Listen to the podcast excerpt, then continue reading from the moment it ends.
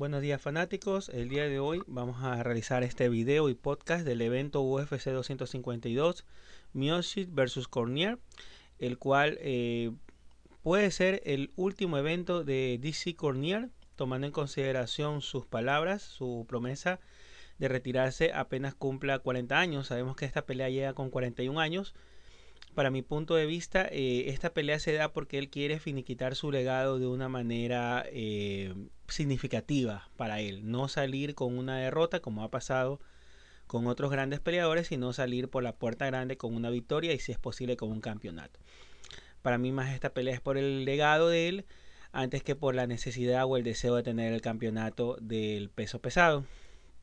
Sin embargo, del otro lado tiene el campeón, el señor Stephen Miocic, el cual tiene el récord de mayor cantidad de defensas de este campeonato. Es un peleador bastante bueno para la categoría, es un campeón respetable, tanto desde el punto de vista de su comportamiento como su rendimiento, su rendimiento dentro del octágono. Ok, entonces vamos a analizar poco a poco las peleas. Ya realicé un video, eh, un podcast dedicado específicamente a la pelea de Chito Vera contra Shin O'Malley. Aquí lo vamos a revisar de manera resumida. Y también vamos a analizar a los demás peleadores con sus características, los puntos fuertes, los puntos débiles y cuál es la clave de la pelea. Bien. El señor Stephen Miocic, eh, el señor tiene doble nacionalidad, es croata y estadounidense, mide 1,93, tiene un peso de 240 libras, obviamente su categoría es peso pesado tiene un alcance largo, tiene un récord de 19, 3 y 0 con 14 KOs. Eh, su estilo es de boxeo, de wrestling. Eh, si ustedes lo buscan en las redes, seguramente lo van a encontrar con wrestling. Yo le agregué boxeo, inclusive creo que deberíamos agregarle algo de, de kickboxing, porque él utiliza bastante las piernas. Tal vez no eh, de una manera tan, no digamos prolija, sino recurrente.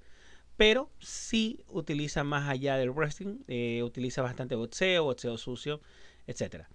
Es un peleador, para mi punto de vista, bastante paciente e inteligente en cada round. Un peleador que va midiendo al contrario, obviamente no de una manera para recibir golpes. Es un peleador que sí lanza gran cantidad de golpes y patadas, pero no se lanza, digamos que a lo loco, no se lanza de manera desesperada, como cuando le ganó a Fabrice Overdun, que por intentar el noquearlo, obviamente confiando en cómo había evolucionado, había mejorado su striking, recibió un tremendo KO por parte del señor Biosic y eso es cuando el señor Biosic ya se hizo campeón por primera vez de la UFC en su categoría.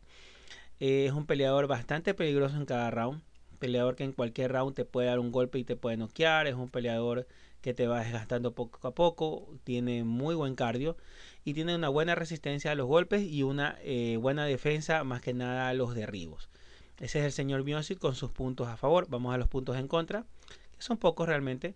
Aquí tuve que agregarle un punto más a su favor, la buena defensa del derribo. Eh, el señor Miosic no es tan efectivo al derribar, básicamente no, no casi no derriba. Es más lo que busca es el striking, obviamente manteniendo la distancia, eh, dando golpes que sean o, siempre precisos, eh, siempre que vayan a impactar y también hacer daño al contrario. Eh, sin embargo, él suele dejar espacios al estar pegado al contrario, es lo que le salió, lo que le sucedió con DC Cornier. DC Cornier había declarado que él se había percatado en el análisis que había hecho del señor Miosic que cuando están apegados, él suele al soltarse bajar los brazos, o sea, no mantiene la guardia y fue lo que aprovechó el señor Cornier para derrotarlo y mediante un KO en su primera pelea. Eh, en la segunda pelea se notó nuevamente ese problema, sin embargo ya no eh, generó el mismo impacto. El señor Cornier en los primeros rounds realmente iba ganando la pelea. Sin embargo, eh, poco a poco fueron avanzando los rounds y vimos lo que sucedió al final. El señor Miocic, bueno, ha sido noqueado, sí, el señor Cornier lo, lo noqueó.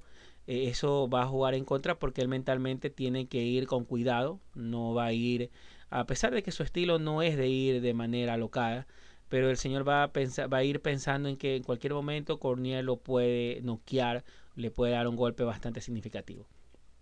¿Cuál es la clave de la pelea para él? Para mi punto de vista, mantener la distancia, debilitar poco a poco al contrario con golpes al cuerpo, lo que ya hizo eh, algunas otras veces, lo que ya ha hecho, inclusive con el señor Cornier, también sus otras peleas. Ese estilo es lo que lo ha caracterizado y es lo que le ha permitido eh, no tan solo vencer a sus contrarios, sino no recibir un daño muy significativo eh, dentro de esta categoría que es bastante peligrosa, donde tenemos eh, peleadores noqueadores, tenemos al señor Junior Santos que se va a presentar el día de hoy, del señor Lewis, el señor Nigano, el señor Rosenthal que también va a pelear el día de hoy. O sea, son peleadores que pueden generar mucho daño y él ha aprendido poco a poco a debilitarlos y no arriesgarse tanto evitar ser derribado. Sí, el señor Cornier declaró que esta pelea sí va a buscar el derribo. Él debe evitar ser derribado porque conocemos la experiencia y la calidad de Cornier en los derribos y eso le va a puede jugar en contra y obviamente esperar el KO de manera paciente como ya lo hizo en la pelea anterior. Vamos a su contendiente, el señor Daniel DC Cornier, está como contendiente número uno, es de los Estados Unidos, mide 1,80 m, su peso es 205 libras, es de la categoría peso pesado, tiene un alcance medio largo, no tiene tanto alcance. Tiene un récord de 22, 2 y 1 con 10 KO y 5 sometimientos. Eh, su estilo es de boxeo y wrestling. Eh, yo le agregaría también, no tanto kickboxing, pero sí, sí, sí patea. Él lanza gran cantidad de golpes y derriba y tiene un estilo agresivo y sofocante.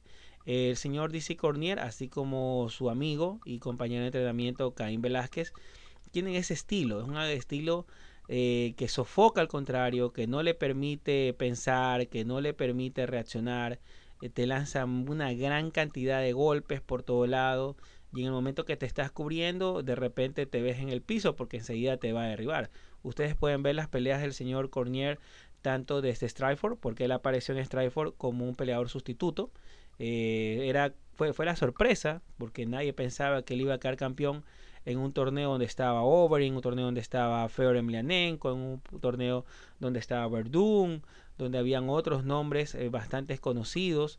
Eh, nadie pensaba que el señor Cornier iba a quedar campeón, sin embargo quedó campeón en la final. Eh, bueno, y claro, con ciertas cositas que sucedieron, ustedes pueden investigar. o más adelante podría yo hacer un video de, dedicándome justamente a lo que pasó en ese torneo en la extinta Strikeforce que fue, fue comprada por la UFC. Entonces, este estilo agresivo y sofocante él lo ha tenido desde el comienzo. Eh, lo mantuvo cuando ya pasó a la UFC. Obviamente la UFC no era peso pesado. Ustedes dirán, bueno, ¿y por qué él tiene ese peso tan pequeño para la categoría? Lo que sucede es que el señor DC Cornier, cuando él llegó a la UFC, él no era pesado, él se fue a semi pesado. Porque en peso pesado estaba Cain Velázquez y él no quería pelear con él. Entonces, eh, también la altura del mide un metro ochenta no es tan alto para la categoría. Inclusive en, en semi pesado hay peleadores mucho más altos que él. Los que vieron el pesaje el día de hoy, los que vieron obviamente la conferencia el día de, el día de antes de ayer sería se dieron cuenta de la gran diferencia de altura que hay entre él y el y bueno y el campeón. Sin embargo, él es alto, eh, pero por sus propias características eh, como les digo, lo que sucedió cuando él llegó al UFC, no es un peleador que llegue con tanto peso. Eh, esto para mí, eh, él estar en peso pesado, a pesar que yo lo prefería en peso semipesado, al estar él en peso pesado tiene la ventaja que no necesita hacer tanto corte peso. Lo que sí tienen que hacer los otros peleadores, no tanto obviamente porque el peso pesado es un peso considerable, eh, pero de todas maneras tienen que hacer dietas, tienen que hacer esos cortes de peso que generalmente les causan un baja rendimiento, pierden rendimiento durante las peleas. Entonces ese es el estilo del señor DC es muy agresivo, es muy sofocante, es su marca de fábrica, eh, lo ha aplicado contra nombres eh, como John John, contra Gustafon, contra Lewis, etcétera, etcétera, etcétera. Y le ha, hecho, le ha servido y ha sido bastante efectivo. Tiene una buena defensa y un buen derribo. Defiende bien los golpes, a pesar de que en las peleas que tuvo contra Stephen Miocic se lo veía con esa necesidad tanto de ser agresivo que sí recibió una cantidad considerable de golpes, sin embargo tiene bastante resistencia, pero eh, él defiende bastante bien los derribos. Tiene un buen cardio, a pesar de obviamente los años ya le están jugando en contra, y él busca el sometimiento o el KO de, en toda la pelea. Durante toda la pelea él te va a buscar o, dejarte KO o someterte. Es eh, como dicen un caballo de batalla durante los cinco rounds.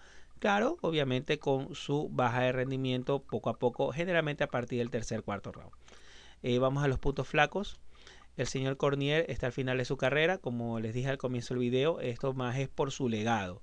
él, eh, basándonos en lo que había declarado en algún momento, él después de esta pelea se retiraría, se retiraría como campeón, saldría por la puerta grande.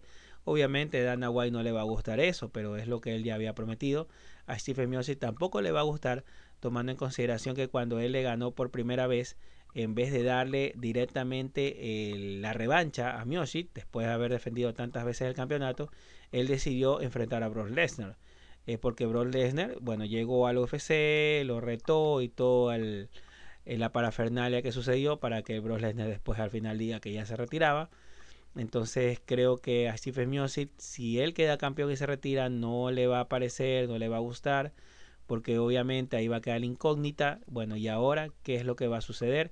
Eh, esto no es otra, bueno, digamos lucha libre, que sabemos que todo está eh, libreteado, no, no digamos que es falso, porque obviamente los golpes son reales, pero ya existe un libreto, lo que va a suceder.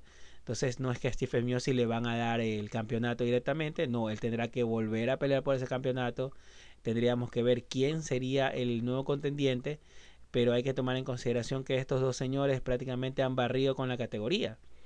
Eh, y los que con los que no han peleado son peleadores de baja cartelera, entonces no, no podría eh, decirse, bueno, pongamos a Lewis a pelear por el campeonato cuando él viene, eh, bueno, viene ganando, eh, sin embargo, no tiene un gran récord. Ya perdió contra el señor Cornier. Eh, entonces habría que verse, bueno, quién es el que va a pelear ahora por este campeonato que el señor Cornier, en el caso que venza, dejaría vacante. Yo personalmente quisiera que el señor Cornier quede campeón, a pesar que sabemos lo que va a pasar, o lo que puede ser que suceda, donde él decida dejar el campeonato pero creo que sería una buena manera de terminar esta carrera tan distinguida del señor DC Cornier. Eh, como les decía, él se cansa a partir del cuarto round. A partir del cuarto round se ve una reducción. Inclusive en el tercer round ya se ve una reducción.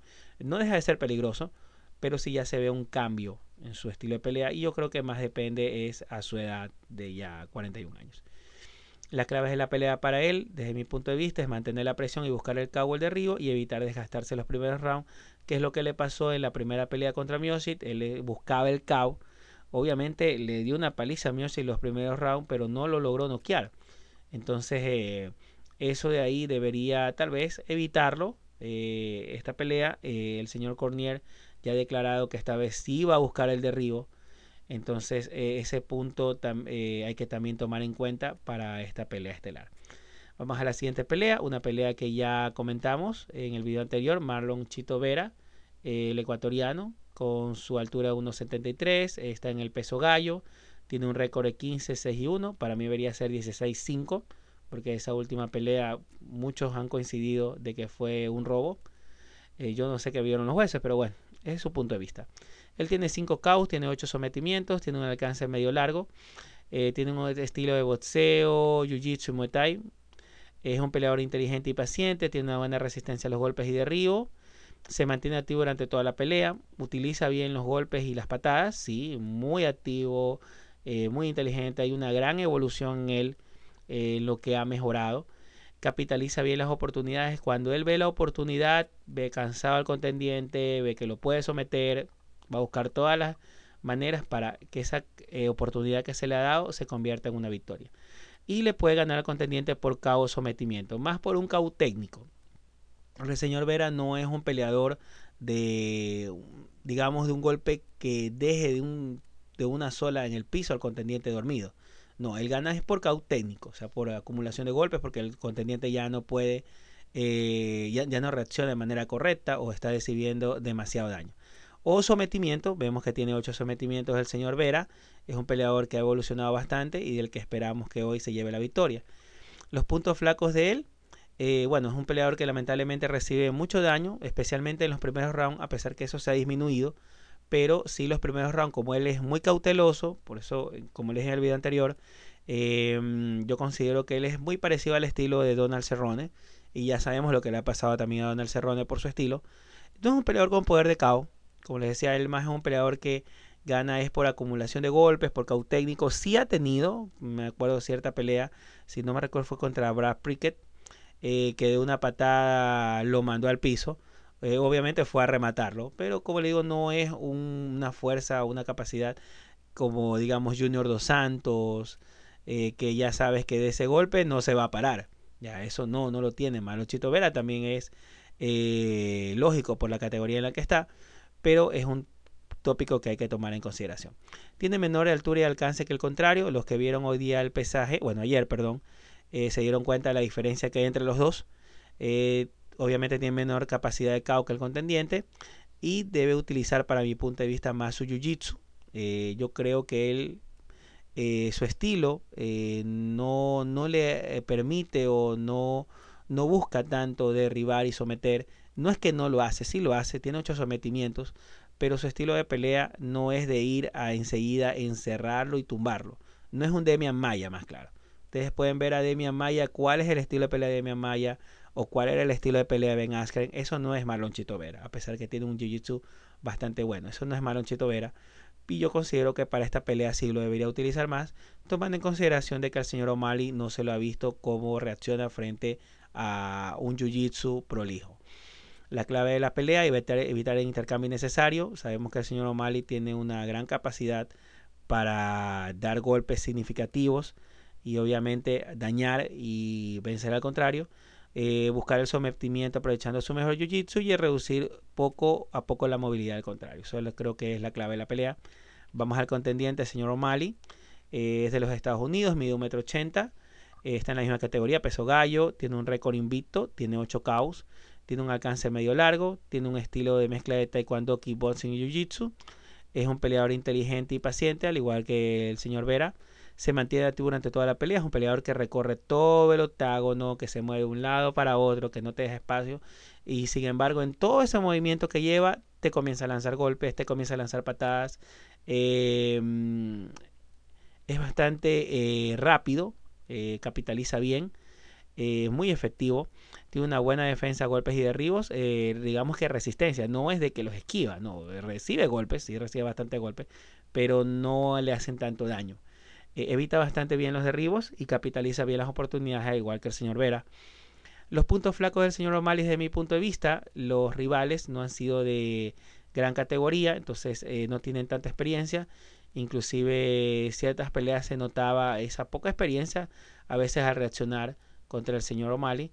Eh, recibe gran cantidad de golpes durante la pelea. Es un peleador que a pesar de su movimiento, por su propio estilo, sí llega a recibir una cantidad de golpes que ese hay que tomar en cuenta. Eh, puede ser derribado y las claves de la pelea para mí el señor O'Malley es mantener la distancia y capitalizar oportunidades como lo ha hecho durante todo este tiempo y buscar el caos. Eso es lo que yo creo que debe ser el señor O'Malley, no tratar de someter al señor Vera, porque ya vemos que el señor Vera en el piso inclusive es eh, bastante prolijo para cambiar la, posición y obviamente le puede crear un problema al señor O'Malley. Vamos a la siguiente pelea. El señor Junior Silgano dos Santos está en el, el número 5 del top 10. el país de Brasil tiene una altura de 1,93, tiene un peso de 238 libras. Eh, su categoría peso pesado, un alcance largo. Tiene un récord de 21-7 con 7 KOs y 3 sometimientos. Tiene un estilo de striker, boxeo y kickboxing. ¿Por qué kickboxing? Porque ha agregado bastante lo que son patadas. Inclusive él tiene un KO mediante una patada. Eh, lanza gran cantidad de golpes, es rápido, ha mejorado bastante su boxeo. Eh, sin embargo, ahora lo mezcla con patadas y ha aprendido a dosificar su cardio. Ya no es como antes, él es de los tiempos de, bueno, los últimos años de Radical Tour, los tiempos de Minotauro Nogueira, los tiempos de Frank Mir, donde él apareció como un luchador noqueador, porque él iba a noquear. Ese era su estilo y esa era su carta de presentación. De esa manera llegó a ser campeón. Él fue ex campeón de la categoría, le quitó el campeonato a Caín Velázquez en esa pelea recordada cuando en, recién ingresaba la UFC a Fox. El, la pelea estelar que muchos esperábamos, por lo menos dos rounds de intercambio, terminó en pocos segundos mediante un golpe del señor Junior Dos Santos que dejó prácticamente en la lona al señor Caín Velázquez.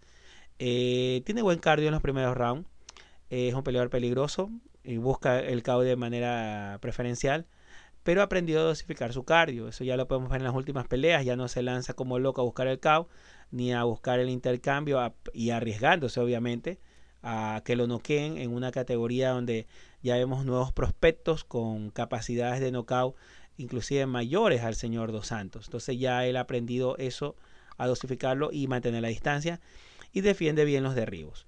Vamos a los puntos flacos. El señor Dos Santos se suele cansar a partir del tercer round y a partir del tercer round ya se le ve disminuir su rendimiento. Ha sido noqueado en las últimas peleas. Se arriesga mucho al KO. Eh, puede ser derribado. Y la clave de la pelea para mí él es mantener la distancia. Contra este peleador que tiene kickboxing bastante, yo investigué sobre él y veía que sí ha competido en kickboxing y no son ligas pequeñas, son ligas ya un poquito más respetables. Yo creo que le debe mantener bastante la distancia, lo que hizo contra Lewis, si no mal recuerdo, mantener la distancia hasta cansarlo, hasta agotarlo y poder ahí buscar el KO. Es desgastar al contrario y buscar el KO cuando tenga la oportunidad. Yo creo que esa es la estrategia que debe seguir hoy día el señor Dos Santos, no irse al tú a tú, porque el señor eh, Yersiño es bastante peligroso. Vamos a su contendiente. El señor Reisiño Biggie Boy Rosenstrau está en el número 6. Es de Surinam. Tiene una altura de 1,93. Está prácticamente en la misma altura. Un peso de 242 libras. Un alcance largo. Tiene un récord de 10-1. Tiene 9 caos. Es un luchador noqueador. Es striker básicamente puro. Es un striker. Golpes, patadas, golpes, patadas. Unos golpes eh, que lanza de manera regular. Una cantidad regular de golpes. Eh, tiene buen cardio el primer y segundo round. Ya el tercer round ya se nota la diferencia. Es peligroso, eso sí, es muy peligroso. Eh, defiende bien los derribos y como les decía tiene experiencia en kickboxing de lo que yo investigué. El señor Rosenstock tuvo una pelea contra el señor Overing. El señor Overing eh, siguiendo esa estrategia que yo creo que debe seguir hoy día el señor Dos Santos eh, le iba ganando pero en el último round en los últimos segundos en un descuido lo mandó al piso al señor Overing y aparte le rompió el labio de una manera bastante horrorosa si se puede decir eh, después obviamente se operó todo eso, pero esa foto, esa imagen quedó creo que en la memoria de muchos de los fanáticos que seguimos este deporte. Vamos a los puntos flacos. El señor se cansa a partir del segundo round. A partir del segundo round ya se ve una disminución en su rendimiento. Tiene poca experiencia en el UFC. Es un prospecto nuevo, un, un peleador que poco a poco va subiendo. Pero no se puede decir que ya va a ser el siguiente campeón. Porque obviamente eh, en donde está hay muy buenos peleadores que tiene muchas herramientas y él que básicamente es un striker puede llegar a tener problemas. No derriba ni somete a los oponentes, ese es su estilo y eso le va a jugar en contra porque sabemos que en esta categoría ya tenemos, como les decía, peleadores que pueden llegar a derribar y someter y obviamente ya en el piso sus golpes y patadas ya no van a ser eh, tan útiles o casi inútiles llegarían a ser. La clave de la pelea, buscar el KO en el primer round, como lo ha hecho en la mayor parte de sus eh, eh, desde sus eh, peleas, tanto en esta empresa como afuera, evitar ser derribado o empujado a las manos. Yo creo que eso es lo que debe hacer el señor Reisiño el día de hoy para poderse llevar la victoria y ver con qué peleador ya de los tres primeros podría enfrentarse. Siguiente pelea, el señor John Dawson, está en el número 12, país de Estados Unidos, su altura es 1,68, es pequeño. Eh, está en la categoría gallo, su alcance es corto, no tiene unos brazos tan largos, tiene un récord de 20, 22, 11, tiene 11 caos, eso sí. Su estilo es una mezcla de kickboxing, boxeo y wrestling. Lanza una buena cantidad de golpes. Es bastante rápido el señor Dawson. Eh, se pasa muy activo durante todos los rounds. Justamente esta categoría son de peleadores que están activos. Aquí casi no se ve cansancio.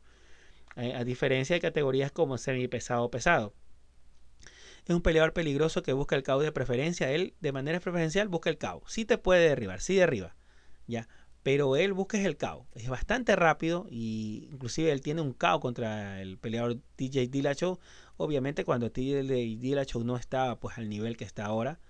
Eh, defiende bien los derribos y se ha enfrentado con rivales de renombre. Él tuvo dos peleas por el campeonato contra el anterior campeón eh, Dimitrios Johnson, que actualmente está en One FC.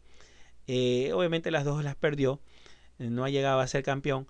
Eh, él siente que debió haber sido campeón, por eso en alguno de los videos que enviaron el conteo regresivo él hace ese comentario, porque en la primera pelea y en la segunda pelea también le dio bastante competencia al señor Dimitrios Johnson.